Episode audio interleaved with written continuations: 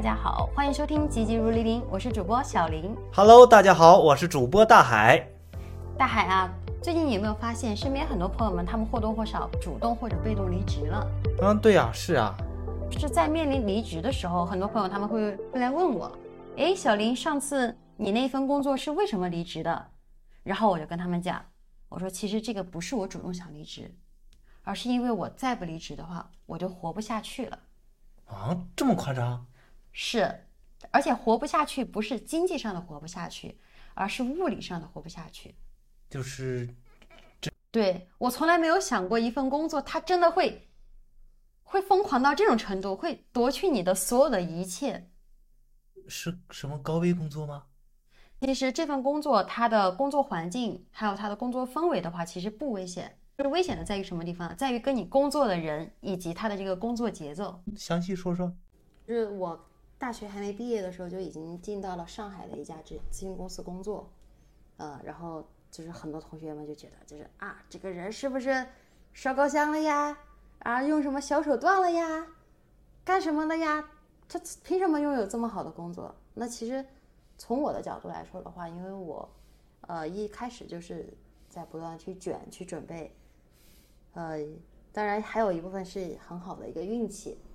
就进入到了这家公司，但是进入了这家公司之后，有有一些经历让我觉得我这辈子都很难去忘记，而且有一些人就是让我会觉得很难去原谅他。每当我提到这个人或者说这个同事的时候，就会让我觉得这个这这个人非常非常的气愤。你知道是怎么吗？就是我不知道你有没有经历过一些职场的 PUA，或者说一些非常工作能力很低。然后有很不负责任的领导，啊，你说的不是我吗？我 就是他，他工作能力低到什么程度，你知道吗？呃，就是他他他很不负负责任，而且他很没有逻辑性的，就是到什么程度，你知道吗？就是我们一般来说公咨询公司，我们给到客户会给到一个项目的一个时间计划表，比如说我们周一。交给你客户什么东西？我们周二，我们下周二交给你客户什么东西？OK，我们下周四左右交给客户什么东西？我们会有一个非常严格的一个给客户的一个项目进度表，以及我们对应的就会有一个非常严格的一个内部的项目进度表。我们内部内部会按照这个计划来，各个部门跨部门之间去来协调自己的工作，安排自己的项目进度啊等等之类的。你知道我们领导做，我当时的领导做了一件什么事情吗？嗯，什么事情？他本来应该下周二交给客户的文件，他在他在上一周周四突然间在客户群里面跟客户说：“我要把这个问卷交给你哦，今天。”然后客户懵了，什么？这不是下周二交的吗？然后他就说：“嗯，我就要今天交啊。”我就我就我看到之后我也懵了，我就去私聊他，我说。姐，这件事情，我们不是按照项目计划表，我们是应该下周二交给客户的吗？为什么突然间提前了？到我在回答，我我以为他会有什么，就是我以我我以为他会告诉我，就是说他不小心看错时间了。结果你知道他给我回了一句什么吗？啊？我不管，反正我今天就要交给客户，不管你们怎么样，我今天就要这个东西。出了事情，你们自己承担责任。你说是不是很气人？这是什么什什么东西？对啊，就是我们所有的人，我们除了他的项目之外，我们还有其他自己的项目。他突然间丢了这一句话，而且这个客户是我们公司很大的一个客户，他突然间丢了这么一句话，你说这件这个项目到底做不做？嗯，你这这这很无奈了。对啊，就是任何一个领导都会告诉你这个项目不能丢，那怎么办？那只能就我们这些。新人就挪一些自己的项目时间喽。那那我就想，我作为他手下的一个新人，而且我当时还处于试用期的一个阶段，那我没办法，我只能说我自己的项目时间挪一挪。OK，完了我别的项目再加加班。我今天晚上大不了通宵，我不睡了，我继续干这个项目的东西。然后我就去跟，那没办法，其他部门的人也需要去协调，我就去秋叶告奶一样，就是说。哎，姐，这个东西我这实在没办法，这个客户他给的钱实在是多呀，我们不能丢啊。那你看能不能今天晚上加加班把这个东西弄了，然后再奉上了一杯奶茶，还是我自己掏腰包给的。那个姐想了一下，很不情愿的，点了点头，那就看在你面子，弄一弄嘛。然后就去找技术部门的人，小我又去找技术部门的小伙伴，先跪上奉上了一杯奶茶，然后又想，哎，要不要少一点红包？想了一下，我就这一点工资还是算了吧。你还没发工资吧？对，还没发工资，就是自己蚂蚁花呗里面透了一点点钱出来，然后给人家点了一点红，点了一点奶茶送给人家，告诉人家说，哥实在不好意思，这个客户他给的钱实在是有点多，我们不能丢。小，你看今天晚上要不要你加加班把这个东西给赶完啊？然后那个哥很不情愿的，我今天晚上要陪我女朋友的。想一想。啊，好，看看看看。我想，既然这个协调好了之后，我就跟那个人说：“我说那就，好吧，今天就赶一下。但是这个事情，下次你如果说你想要去改变这个项目进度，那你能不能提前告诉我们项目组所有的人一声？”然后他，嗯嗯，好的。接着五点半到点就打卡下班走人。我们所有人都还在工位上，他五点半就。走人了。哎呀，那这么说还是要当领导啊？对啊，我说这这当领导真好。这这个还不算完，你知道最气的是什么吗？就是我们在十点钟左右的时候，我们发现就是有一个有一个文件，就是我们要做的一个问卷的，它的那个呃逻辑，包括他的问卷的开发，他是需要这位领导提供一个材料的，不然我们做不下去。嗯。然后我在晚上十点钟的时候跟他打电话，没人接，我打了半个小时没有人接，他干嘛去了？不知道啊。他有活没干完，他自己不知道吗？我也不知道他在干嘛呀。我不止打了他的电话，我还打了我们部门的其他人。我去问我们领我们部门的总经理，问我们部门的副总裁，问他我说有没有你们有没有他们家里人的联系方式？他这个人失踪了，我联系不上，我需要工作材料。他不给我，然后后来我们的部门的副总裁给了我她老公的电话，我打她老公的电话也打不通，打了半个小时，打到了晚上十一点钟，他突然间回了我消息，哎呀，是有什么事情吗？没有听见哎，你干嘛了？你手机干嘛了？你废铁吗？你砸核桃用吗？手机？然后的，我想一下，不行不行，我要克制，我要克制，我还没转正。我不能跟领导闹矛盾。你这是我还没转正。你这是清朝投胎过来的吧？奴才当惯了。没办法，就是当你当你进入到了一个好公司之后，你就只能够去跪舔一下其他的领导或者同事们，不然就是随时会有人替代掉你的工作。嗯嗯，就是就是这样子的。然后我就就想一下，不行，克制克制克制，我不能发脾气，我不能发脾气。我就跟我领导讲，我说，领导，这个问卷我们要交给客户的这个问卷没有你的材料，我们做不下去啊。那想了一下，过了一会儿啊，我发给你啊，发给我之后，然后接着他又问了我一句，材料什么时候能够给客户？然后我就在想，我说姐，你要是早点接电话的话，现在就能给客户了。但是这个话我忍住了，我不敢说。嗯，接接过来这个问卷之后，我就跟跟那个技术部门的人一边对着那个电脑一边调一边调调调调调，到了晚上十二点半，终于把这个问卷这个东西发给客户了，啊，客户确认了，OK，没问题，我们才能够打车回家。我跟你讲，这个这个真的不算生气的，就是后面这些事情它会经常的发生，就是他突然对。第一次就有第二次，第二次就有无数次。是的。所以，当你发现你的领导做了一件缺德的事儿的时候，嗯，最好赶快离开这个领导。我也想，但是没办法。就是我以前带过刚我刚入职带我的导师，她当时怀了二胎，她要回去生二胎。然后我刚刚说的这一位，呃，联系不上的、失踪的、手机砸核桃的领导，他是刚生完二胎、休完产假回来的。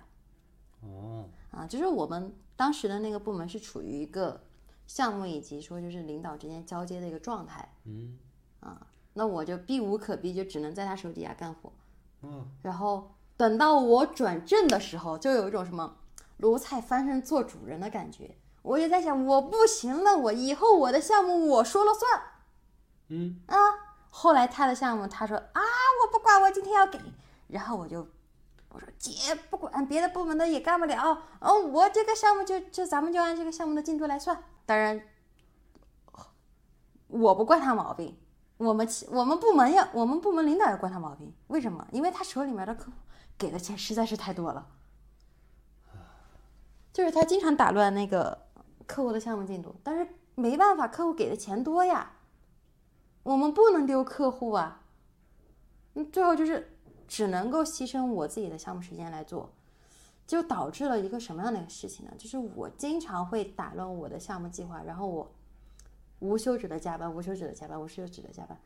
在我要在我辞职的前一个月，我基本上每一天晚上我都最早最早的睡觉时间是凌晨一点钟，然后通常的情况下是什么样的？通常的情况下是加加班到凌晨三点左右，然后早上可能早上七八点钟又起来继续去公司去上班，经常通宵，是可能连续一个多月每天睡觉的时间不超过五个小时。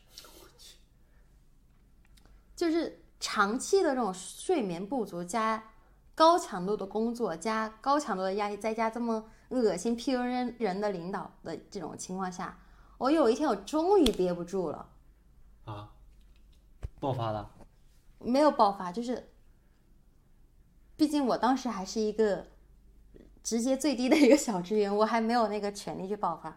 但是我经历了一个什么样的事情呢？就是我有一天早上起来，我发现我看不见了。我不知道这个是不是瞎了，就是我的眼，我的我的意识，就是我我早上起来的时候，我想睁开眼睛看，但是我发现我看不见什么东西，我眼睛全是黑的。然后我看到的是什么呢？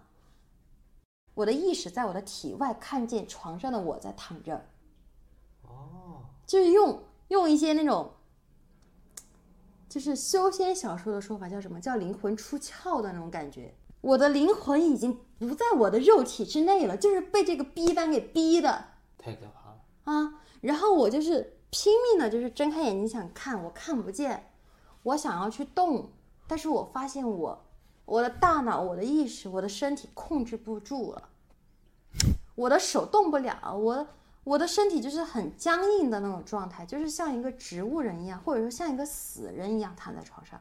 嗯，我去，就是在那个时候，就是真的很像什么样的一个情况？我我很喜欢看的一个动漫，就是《鬼灭之刃》，炭治郎在杀死鬼之前，那些鬼会很快的去浏览到自己短暂的一生，就是那个情那个那种画面叫就一般叫做走马灯，就是人在濒临死亡的那一刻，他会看到他一生就是像放幻灯片一样那种感觉。我当时经历的就是这种情况，我就在放啊，从我出生，我我小的时候，我三岁的时候去上山去爬爬避风峡，去打去斗老虎，差点被咬断了手。我小时候去斗青蛇又怎么怎么样？我爸妈去打麻将，我又怎么怎么样？我就发现幻灯片就放了那么一些，就突然间戛然而止就停了。停的时候在什么时候呢？在我二十二岁，那个时候我才二十二岁。我就在想，我说我我才二十二岁，我什么都还没经历，我我钱都还没赚到，我就这么死了吗？我不甘心啊！我家里还就只有我一个，我爸妈当时想生二胎，那些我乡下的那些七大姑八大姨还跟我说，我爸妈要生二胎，我还威胁他们说，我说他们敢生二胎，我就自己跳楼死了。嗯，我就要么他跳楼，要么我跳楼。我就在想，我爸妈又没生二胎，就我一个，我我就在想，我说如果我死了，我爸妈怎么办？那我觉得好像不应该这样子，我的人生不应该这样子，我的人生不应该被这种领导、被这种工作给拘束在一个小小的一个笼子一样的一个地方。那我就在想，我说我要活下去，我就突然间就好像是那个内心有一个小宇宙爆发了一样，就是突然间萌生了一个很强很强的一个求生的欲望。就是我一定要活下去，我们家就我一个，我一定要活下去。我们家的徐家老徐家的血脉不能在我这一段，老徐家的香火不能在我这一段断了。哈 哈我就觉得那一刻我的身上肩负的不只是我要活下去的使命，还有我们家延续香火的使命。就是突然间，就是好像小宇宙爆发一样，燃起了那种求生的欲望。我我的那种肉体就是把我的灵魂给吸到吸了回来，就有那种感觉。然后我就就是咔的一下睁开眼睛，我就就是努力努力努力，我想看，我要看清楚一切，我要恢复视，我要恢复我的视力，我要看清楚一切，我不要瞎。那我在那个时候就。慢慢慢慢睁开，就是，就是你会很理解那些残疾人，就是突然间恢复光明的那种感觉，就是你的眼前从全黑的一片，你对这个世界是一个全黑的一个认知，突然间它变得就是灰蒙蒙的一片，就你看到的色彩只有灰色、黑色和白色，然后慢慢慢慢的。它恢复了，就是像九十年代的那些电视出故障的时候一样，就是那种麻麻的白色的斑点跟黑色斑点在跳动，然后有一点马赛克的那种感觉。接着就是慢慢慢慢慢慢慢慢，你看到了一束很强的一个光，它照亮你，你会你不会觉得刺眼，但你会觉得很温暖。紧接着是你的视野啊，你的色彩开始逐渐恢复，你直到你看清楚。你眼前的一切，啊，就是有那种感觉，然后同时呢，就是对应的你的身体，就很像那些电视剧里面拍的那些被车祸或者说被一些意外给撞倒的人，他变成了植物人，或者他失去了意识，到他某一天突然间苏醒的那一刻，他第一个动的一定是手指一样。我当时我恢复意识之后，我第一个动的就是我的手指。当我感觉我的手指受我的意识控制之后，我渐渐的就开始一根手指动，到两根手指动，到我全手都能动了之后，我就开始去用我的意识去驱动的我的手腕、我的脚去动。到最后就是我，我发现我好像我的大脑能够去控制我的肢体之后，我想要去有一种欲望，就是我一定要爬起来，我要站起来。但是我发现我就。好像我不能，我就从床上直接摔到了地上。我要强强迫自己站起来，我就发现我只能够像一个像《进击的巨人》里面那种骑行种一样，就是 爬着爬着爬着爬着走到了那个地铁站，呃，走到爬着爬着爬着爬着走到了卫生间。那个时候我看了一下时间，九点二十，我十点半打卡，晚了十晚了一分钟，我要罚五十块钱。我不能迟到，我得赶紧起来。然后我就像骑行种一样，就是爬到了卫生间，就赶紧洗漱，洗漱完了之后，我就开始冲到了地铁站，就赶紧去。到了公司之后打卡，终于没有扣那五十块钱。然后到了公司之后，我就，我就那个时候我就不想工作，我就是好像，就是在思考自己到底是为了什么。我这么努力，我这么累死累活，我就为了这么一点钱吗？我觉得这个钱它不足以购买我的青春，购买我的生命。我觉得这个领导他不配我付出我的心血跟我的时间。我就在想，我我我的人生存在的意义到底是什么？我没有什么答案，但我很清楚的知道我不想要什么。我不想要这个，就是我现在的生活。我不想要去把我的生命浪费在这个无休止的一个让我不快乐的一个工作上。那我就想，那不如辞了。哦，就就就是离开了这家公司。但是这家公司的。有一些人让我恶心的点还不止于此，嗯，你知道不止于此是什么意思吗？就是在我离职的时候，就是接我工作班的那个人，他是上海某一个学校的一个所谓的一个不错的一个学生嘛。那个人，你知道他恶心到什么程度吗？就是我的项目的所有的材料以及项目的时间计划表都全部交给他了之后，本来应该他自己完成的工作，他在我离职的时候，他跟我说他现他要我现在帮他完成，把所有的工作，他本来就是把所有本应该他做的工作全部完成了之后，他才给我签离职的交接单，不然我离离不了职，我只能够算被辞退。那我我就在想，我说凭什么惯着你啊？本来我就不想不想干了，我就凭什么惯着你？我就把这些工作跟项目时间表发给了我们部门的总经理。我说这个东西，这我交接他的时候是什么样的？那这些工作从我交接他之后，这些东西都应该是他完成的，对吧？哦，领导说那是，OK，那这件事情我就不做了，我我就到了那交接的那段时间，到点我就走。然后。这个女的让我恶，让我感觉恶心的点还不止于这个。她她会让你让你感觉到生理上以及身体上的，就是恶心到什么程度呢？就是在我离职之后差不多一周的时候，她有一天突然间跟我说：“她说，哎，小林，就是我我们某一个某一个客户的项目，他是应该按照这个东西来执行吗？”我就在想，我说，你把这个文件发给我看一下。他咔一下把文件发给我，我看，我说这个东西不对呀，有问题啊！我交给你的时候不是这个样子啊！我就，他他又想打电话给我，我就想，不行，我不能接。我觉得这个东西有有点问题，他可能就是天生的那种敏锐性，或者说就是好运气伴随着自己。我就觉得这个东西不能接，那我就我就回给他，我说。你这个东西我交给交给你的时候，客户是要按照新的版本来做的。你为什么要按不旧的版本来做？你按照旧的版本来做，已经做完之后，其他部门的人是已经把费用的给付出去了。那由于你的失误，你造成的这个损失应该是你来承担，不是我来承担。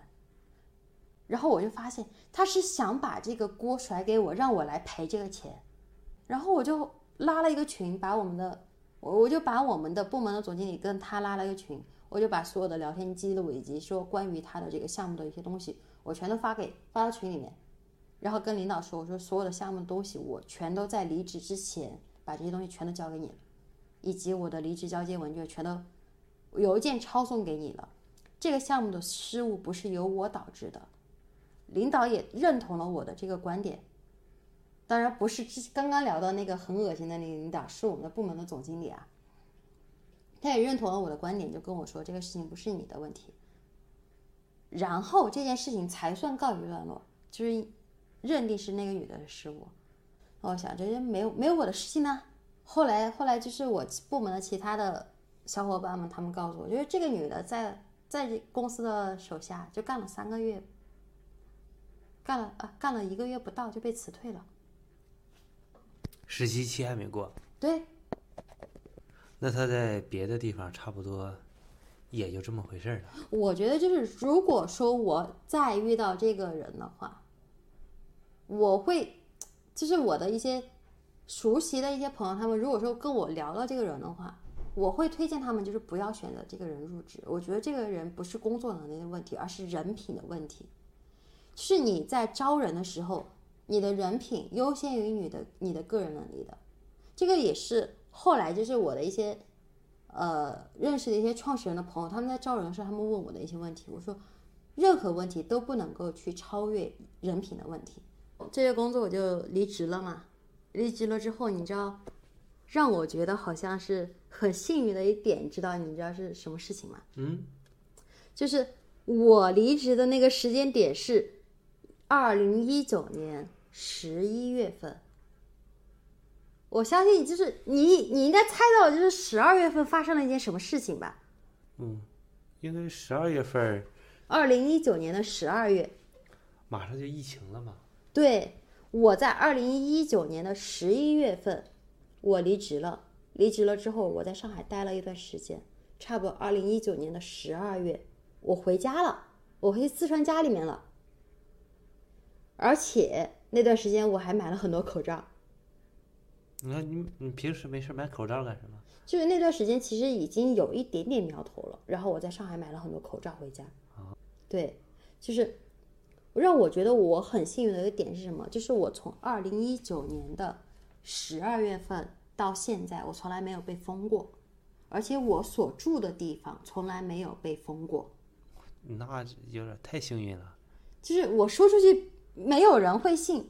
到后面到什么程度？就是我们公司的，就是我现在公司的领导，他们跟我开玩笑说，我住的地方就是疫情风控风向标，我住哪里哪里就不会被封。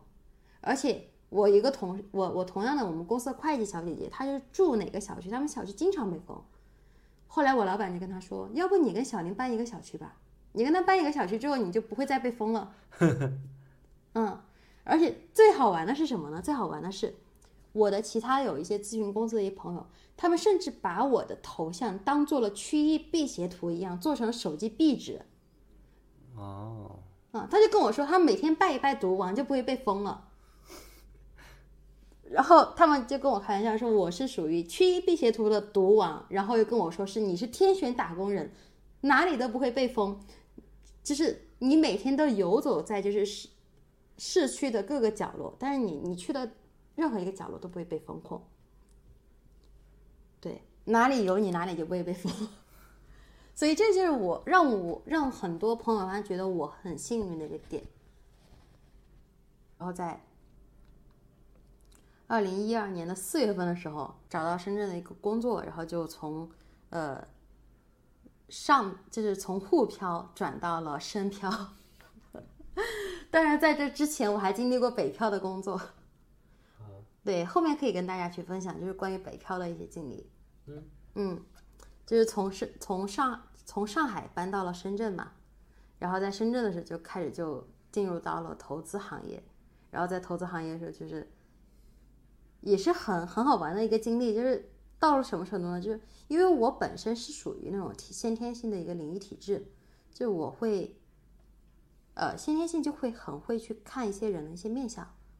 对，包括我，我妈妈很小的时候，就就我我很小的时候，我妈妈带我去参加她的同同事聚会，她就跟我，就是我们坐在一桌的那些，呃叔叔阿姨们，我就会跟我妈妈吃完饭就讲，我说这个阿姨，她她是一个什么样的人，呃，她会有什么样的一个关注点，你跟她相处的时候，你应该用什么样去打动她，你会需要注意什么，她是什么样的一个性格，她怎么怎么样。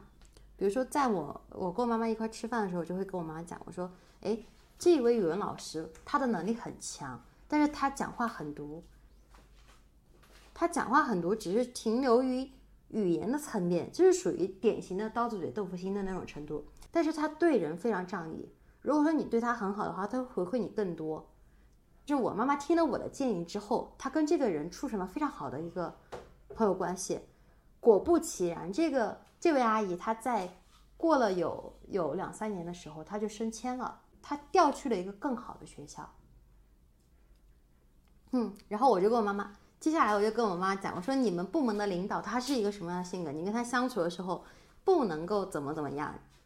哦，后来我妈妈听了我的建议之后，她就是按照我的建议以及我对这些人的一个评判标准去跟他们相处，最后她给我的反馈都跟我说。他们跟你讲的没有任何区别，就是你讲的这样子，很准啊。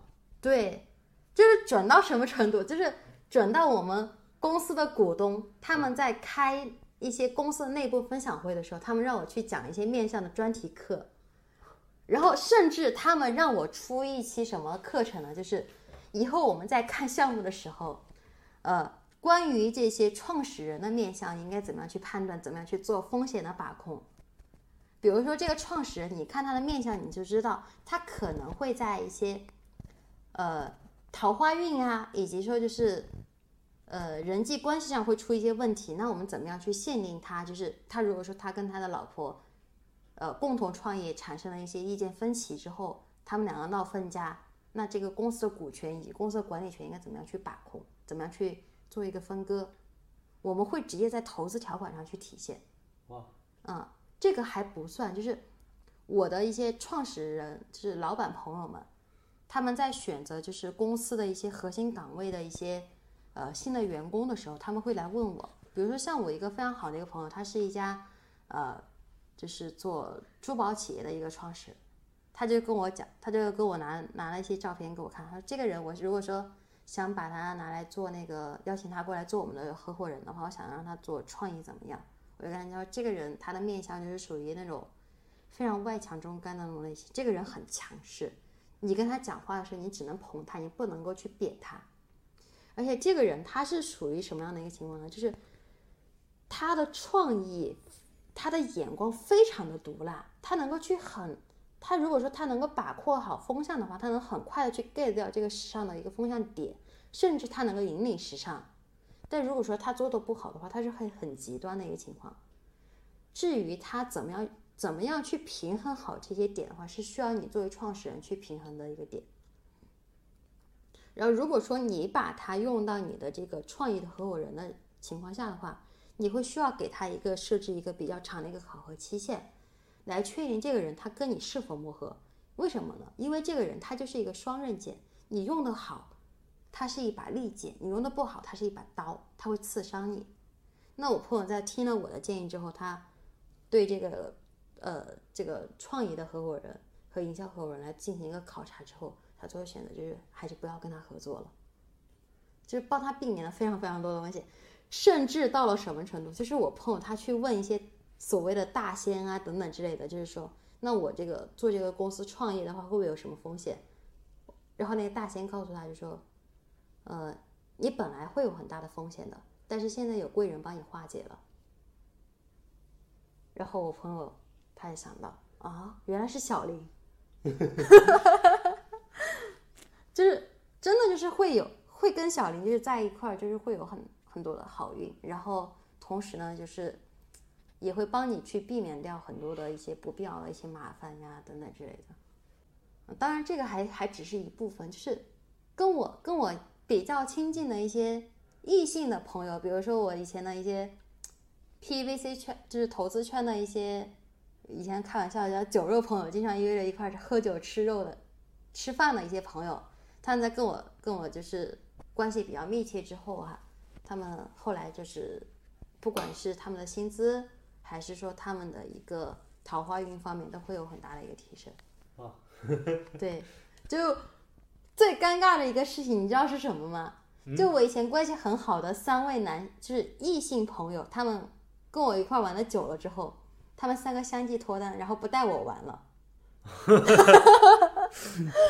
每次跟他们说，哎，要这家饭店好像很好吃的样子，我们要不要一块去吃？然后他就回我一句，哦，是哦，看着好好吃哦，我那我约我女朋友去吃了。那我呢？我就问他我那我呢？他们就说，那你自己去呀。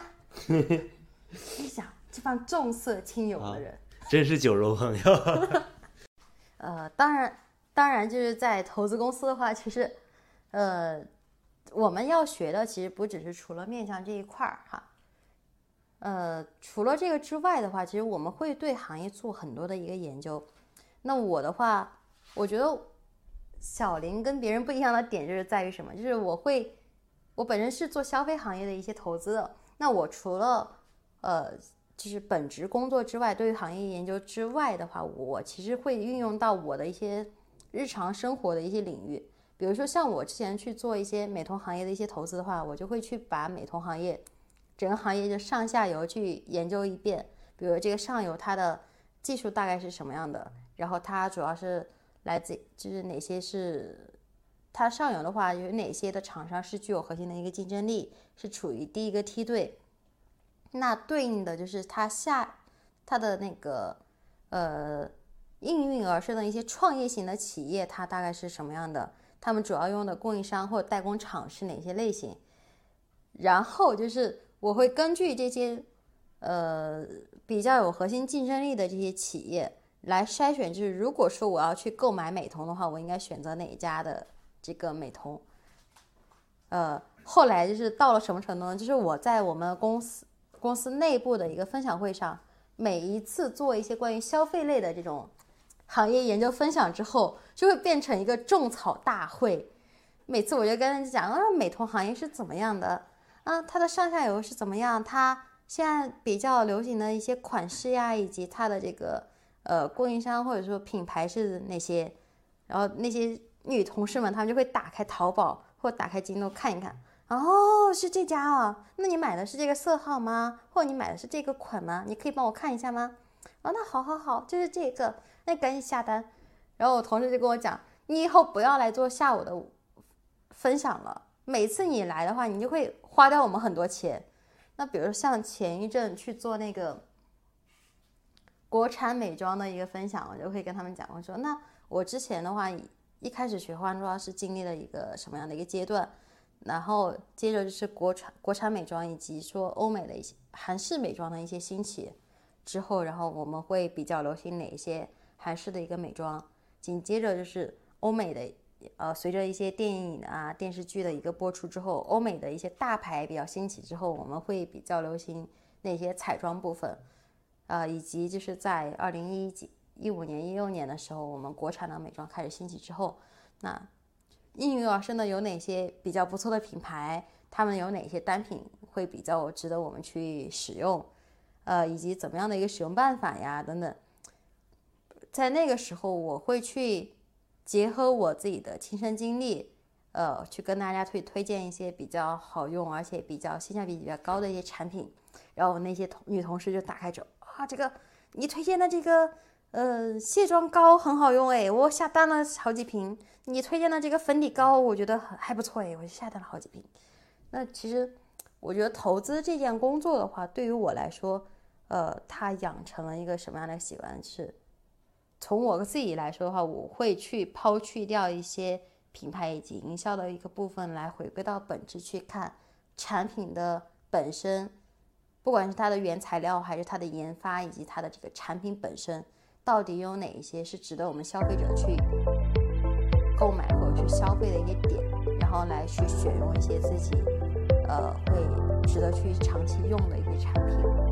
呃，那先聊一聊一聊为什么这档播客名字叫“吉吉如黎明”吧。嗯，一方面呢，我们是希望将小林的好运传递给大家，祝大家吉星高照，好运常在。另一方面呢，“林”这个字，它很像《周易》六十四卦中的一个大吉卦——山火艮卦。艮卦的上卦是艮山，下卦是离火，山下有火，火照阴山上。其实它就寓意着有这个卦象的人拥有极佳的智慧。能够知道自己真正想要的是什么。我们希望我们的听友们在我们的陪伴下智慧显化，找到并拥有真正想要的东西。最后，这其实是一个非常庸俗的谐音梗，很多修仙或者武侠小说会经常描写道士们拿着符咒对着妖魔鬼怪们大喊“急急如律令”。我们希望这档播客的名字，它其实就像一个充满正能量的符咒一样，将好运传递给手机前的你们。就大海，其实我们在做的这档播客的时候，我们已经是经历了两个多月的一个准备期。对。那不如我们来跟大家聊一聊，为什么这档播客为什么这么久才会上线吧？是啊，从我们一开始准备要做播客，到现在第一期与大家见面，两个月我们到底都做了些什么？我也是非常好奇，就感觉时间过得非常快。是啊，其实一开始的时候，我们刚接触到播客，我们想做一期自己的播客。其实当时我们录其实是完全可以的，可是我们在听了几乎上百个节目吧，发现原来我们的水平，我们自己录的和那些比较优秀的播客相差甚远。那我们又不想浪费大家的时间，所以我们就去学习。我们前前后后买了四本书来挨个去研究播客到底怎样来制作。对，我记得当时他那段时间经常逼着我去看书，就说你如果你没有一个系统的认知的话，你怎么样去做好一项事情呢？然后严重到什么程度？就是我有一天晚上做梦的时候，梦见他晚上逼我看播客相关的书，然后第二天我就把他打了一顿，这个太生气了，就是大半夜做梦都能梦到他叫我看书，呃，太太搞笑了。这个对于一个不爱学习的人，那没有办法吧。不过还好我们坚持了下来，把这四本书好好的读，并且在这个过程当中，我们分别听播客，几乎听了能有一百多档节目吧。对我当时列了一个 Excel 表，所以几乎很多播客我们都知道他们都在讲什么，而且也知道他们的特点是什么。不光是这样，我还上了一周喜马拉雅的有声主播课。我们大概七点多的时候演一场话剧，嗯，当时我是演一个叫大狗 叫大狗。那时候大夏天嘛，我就开着门在在家练习。是到我的时候，我就大声喊：“我是大狗！”全走廊都知道我是大狗了。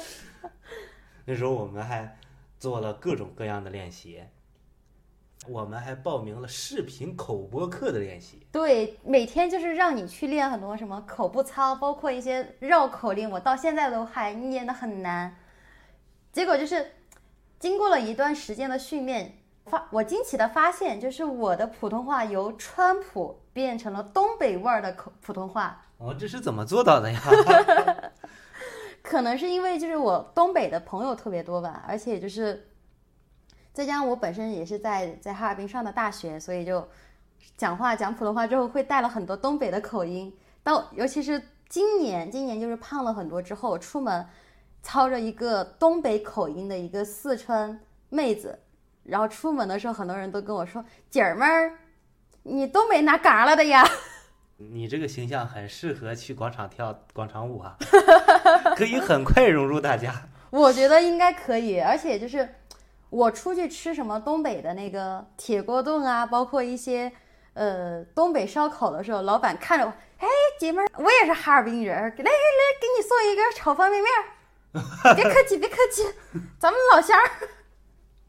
还有就是我们开始练习剪辑，那一般说那时候是给我吓坏了，就是我们也听一个节目主播的分享，要剪辑十分钟的内容，嗯，哎，其实已经录了一个小时，这是，几乎是也就相当于录六个小时能剪辑出一个小时的作品。对，我那给我吓了，我这天天什么都不干了，就就剪辑。那时候我就想，我说这太可怕了，连我就下了很多剪辑软件，挨个去试，挨个去学，就不知不觉就学了好久。而且为了做播客，我还买了一台新电脑，跟我用了大概是上一台电脑是一五年买的，用的卡的只能看电影的电脑实在是剪不了，没办法换了一台。对我我是直接把我电脑以前存的很多东西全都清空了，就是为了给那个剪辑留出空间来。是的，就是我们不光是这样，我们每天凑到一起的时候，我们就会去练习一些录制，慢慢的练习。一开始我们这讲话真的录出来自己都不愿意听，那你讲，那到底是声音难听，还是因为什么难听？还是因为讲的内容实在是听不下去了？嗯，都有吧。反正就是不光是声音难听，吐字不清，而且我们做的一些，就同样一个故事，嗯，有的主播就能讲得绘声绘色，我们会把一个很有意思的故事讲的连连自己都不爱听。我就这样，我们准备了一个多月。当我们觉得我们已经可以的时候，嗯，那为什么没上线呢？就在我们觉得可以的时候，一场洪水把我们的准备全都冲泡汤了。是啊，而且我印象最深的就是这场洪水，好像还是上一次深圳这么严重的洪水，还是在一九五四年的时候。对，你是特特意查过的，对，是那如果说按我们楼下的那个河道边的一个预警来说的话，这场洪水应该是属于近百年难遇的一次洪水了。嗯，你说的近百年一遇的洪水，其实是它那个河边的标杆尺最高是近百年，是的，但其实它比那个标杆更高。高了两层楼。其实这场洪水吧，来的意料之中，中就是因为今年感觉，嗯，各地洪水频发，而且天灾不断。往我们在深圳，往年深圳的台风没有今年这么密集，今年真的就是大大概半个月一个台风。所以今年是天降异象了嘛？